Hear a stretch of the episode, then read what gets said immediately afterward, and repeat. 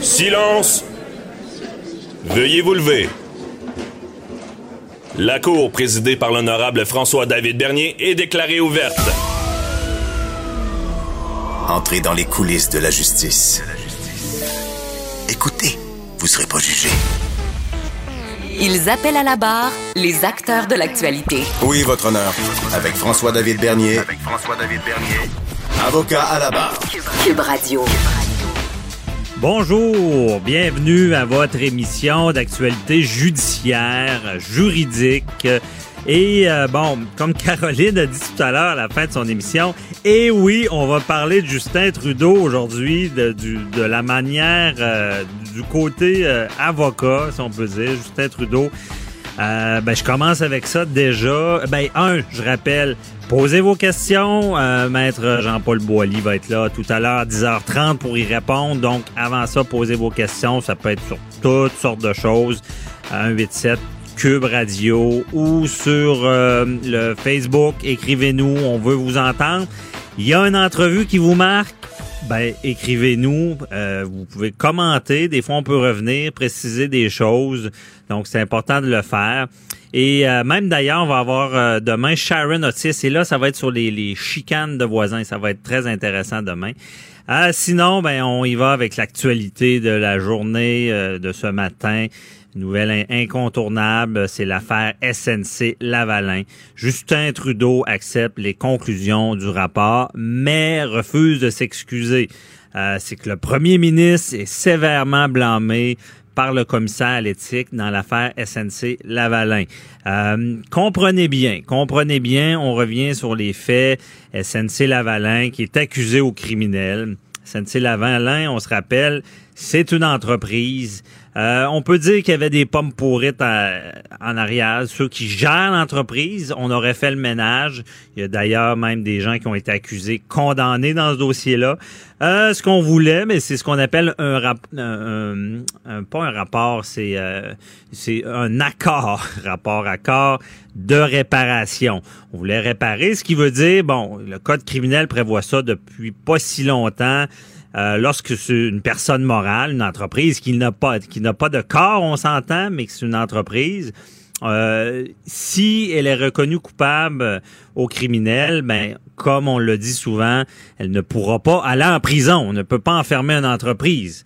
Euh, il peut y avoir des accusations vis-à-vis de ses administrateurs, ce qu'il y a déjà eu. Eux, on peut les enfermer s'ils ont commis des crimes, mais l'entreprise n'ira pas en prison, ce qui veut dire que euh, après un procès, ben c'est comment ça finit si euh, ils sont reconnus coupables? C'est vraiment des, des grosses amendes. C'est des grosses amendes qui vont être données. Par contre, mais il y a une conséquence, c'est qu'ils ne pourront aussi, s'il y a un casier criminel pour l'entreprise, ne peuvent plus soumissionner sur des, des, des contrats publics pendant un certain temps. Donc, ça peut être hautement problématique, d'où l'accord de réparation que beaucoup de juristes comprennent pas pourquoi on n'est pas allé de l'avant avec ça. Mais il y a tout le conflit qu'il y a eu entre euh, Judy Wilson-Raybould, qui était, bon, la, la, la ministre de la Justice fédérale, comprenez bien, et euh, elle était en même temps, c'est la même fonction, procureur général. Bon, c'est elle qui s'occupe de poursuivre.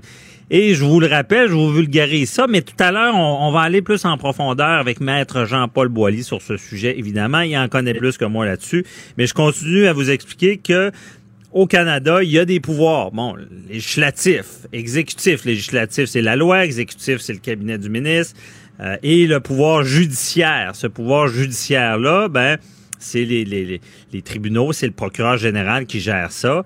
Et euh, il faut comprenez bien que ces pouvoirs-là sont étanches. Un peut pas influencer l'autre. On veut pas des histoires de de de d'accusation ou de, de on veut pas que le politique euh, soit la, la, la- la main du juridique. On veut pas qu'on pouvoir se servir du juridique pour arriver à nos fins. Euh, C'est ce qui est euh, soulevé, exemple, dans le cas de Nathalie Normando, on dit ben euh, peut-être qu'il y a eu mélange, peut-être qu'il y a eu des actions politiques qui, qui, qui ont fini dans le juridique. C'est ce qu'on veut pas. Et là, le commissaire à l'éthique, ben là, il y, a, un problème. Parce qu'il y a une loi sur les conflits d'intérêts euh, qui dit que euh, le conflit entre l'intérêt personnel et euh, la fonction officielle d'un ministre, il doit pas y avoir d'influence. Et là, on, on clamait une proximité inquiétante entre le cabinet du ministre et SNC Lavalin. donc, c'est ce qui est dit dans le rapport. C'est assez accablant. Euh, et euh, même, on en ajoute en disant qu'on aurait bloqué euh, l'accès à, l'ensemble de la preuve, que le, on n'a pas voulu lever le saut de confidentialité pour pouvoir parler au procureur général, qui est Judy Wilson-Rebound, qui se doit d'avoir un secret professionnel avec le gouvernement. C'est comme l'avocate du gouvernement, donc elle peut pas tout dire. Un secret professionnel, on dit on aurait dû relever ça et on prétend qu'il y aurait eu la cloison n'était pas étanche. C'est problématique. Sauf que, bon, euh, on le dit souvent, les, juristes, pourquoi il n'y a pas eu cet accord de réparation-là? On oublie que SNC Lavalin, c'est quand même un fleuron. Euh, oui, on, veut du show, on veut dire, bon, euh, on veut pas donner, favoriser personne, mais techniquement, on s'entend qu'on favorise pas. L'accord de réparation est là pour ça. C'est dans le code criminel. Ce qu'on veut, c'est que ça continue, mais en ce moment, on en parlera encore une fois avec Matt Boily. Euh, un fleuron québécois est exposé à cause de toute cette histoire-là. Il pourrait y avoir une offre agressive, on pourrait perdre euh, SNC Lavalin aux mains des Américains. Donc, c'est vraiment euh, un dossier euh, dont j'ai mis la table. On va en parler tout à l'heure avec Matt Boily. et c'est à, savoir aussi les conséquences sur Justin Trudeau. Parce que si on parle aux gens, il y en a beaucoup, surtout au Québec, qui disent écoute, il a mis ses culottes, puis regarde, il a pas laissé faire. Mais ce qui peut être problématique pour lui, c'est s'il y avait une trop grande proximité avec le entre le, son cabinet, lui, et l'entreprise SNC Lavalin. Ça, ça doit pas se faire non plus. On doit pas favoriser euh, des entreprises. Mais euh, à suivre, et on en parle tout à l'heure avec euh, Maître Boily. Euh, autre nouvelle, euh, bon, c'est euh, le grosse nouvelle aussi ce matin, c'est le chauffeur ne tenait pas le volant. La tragédie sur la 440 à, Laval, bon, la semaine dernière. On dit qu'il y a là, là il, y a, un affidavit, ce qui veut dire une déclaration écrite d'un policier qui dit bon qui, avait un, automobiliste qui dépassait, qui aurait une caméra à bord de son véhicule et, et qu'on ne voyait pas les mains du camionneur sur le volant et qu'il y avait un délai pour euh, freiner d'environ 5 secondes. C'est pas beaucoup 5 secondes mais euh, lorsqu'on conduit, ça peut l'être. Et surtout avec un poids lourd, le délai de freinage, on le sait, est pas le même. Ce qu'on ce qu'on prétend, c'est que le, le, le, véhicule n'aurait jamais arrêté. Donc, est-ce que c'est un cas de distraction? Euh, on se pose la question. C'est sûr qu'on spécule, on n'a pas toutes les informations.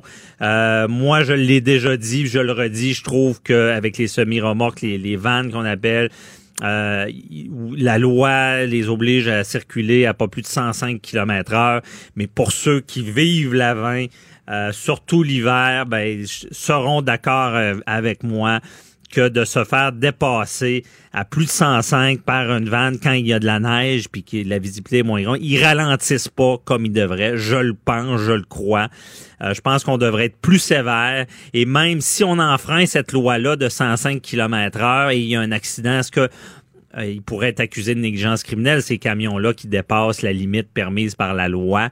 Euh, on va en parler tout à l'heure avec euh, Maître Jean-Pierre Rancourt, savoir est où la ligne entre la négligence criminelle au volant, la, conduite dangereuse, comment ça fonctionne. On va faire un parallèle avec l'équipe de Broncos, là, qui a un camion qui avait frappé un, autobus et cet autobus-là, ben, il y avait eu des morts des jeunes et le, camionneur avait été reconnu coupable de conduite dangereuse causant la mort parce que le trafic ne permettait pas de la manœuvre qu'il a fait.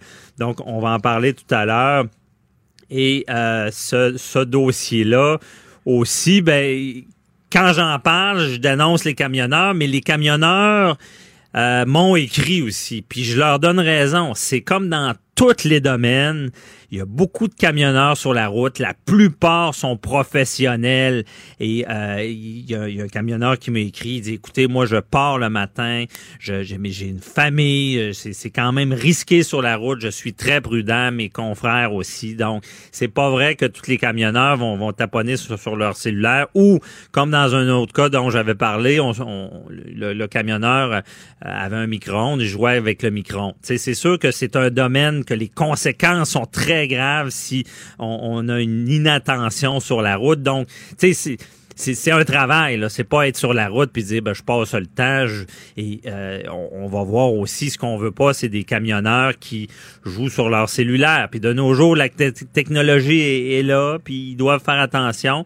Mais je rappelle aussi que ce camionneur-là qui a causé la mort de quatre personnes, ça doit pas être facile pour lui dans sa vie. On s'entend que euh, c'est certainement pas une chose qu'il voulait. Donc, euh, tu sais, je veux pas dire qu'il faut l'accuser, mais dans ces tragédies-là, il y a une seule chose qui peut être positive, c'est dire qu'est-ce qui s'est passé. D'ailleurs, le ministre veut régler des choses euh, en lien avec ce tronçon-là. Mais moi, je le dis souvent, posons-nous la question, qu'est-ce qui s'est passé? Mais en général, est-ce qu'il y a lieu de mieux réglementer les camions? Je sais que c'est déjà fait, je me le suis fait dire, mais moi, je pense que le, fameux limiteur de vitesse à 105, c'est pas tant respecté. Et peut-être qu'on devrait sensibiliser que si on va au-delà de ça, ça pourrait être des accusations criminelles. Je vais poser la question à Maître en cours qui est criminaliste là, pour qu'il m'éclaire là-dessus, savoir si c'est le cas. Euh, ensuite de ça, ben euh, on, va parler euh, de vous rappeler, la, on vous parlait des témoins de Jéhovah, la, la, la police du sang, comment ça fonctionne. Il y avait eu euh, la, nouvelle sur euh, la jeune femme qui était à l'hôpital, qui avait refusé des soins euh, et qui avait finalement décédé parce qu'elle n'avait pas eu de, de, transfusion sanguine. On s'est demandé est-ce que vraiment son consentement était éclairé, est-ce que qu'est-ce qui s'est passé, est-ce que vraiment avec les, les témoins de Jéhovah il y a une police du sang? Et Restez là parce que dans quelques instants, je suis avec euh, Jonathan Lavoie. Euh, c'est un ancien témoin de Jéhovah et il nous éclaire sur ce dossier-là. À tout de suite.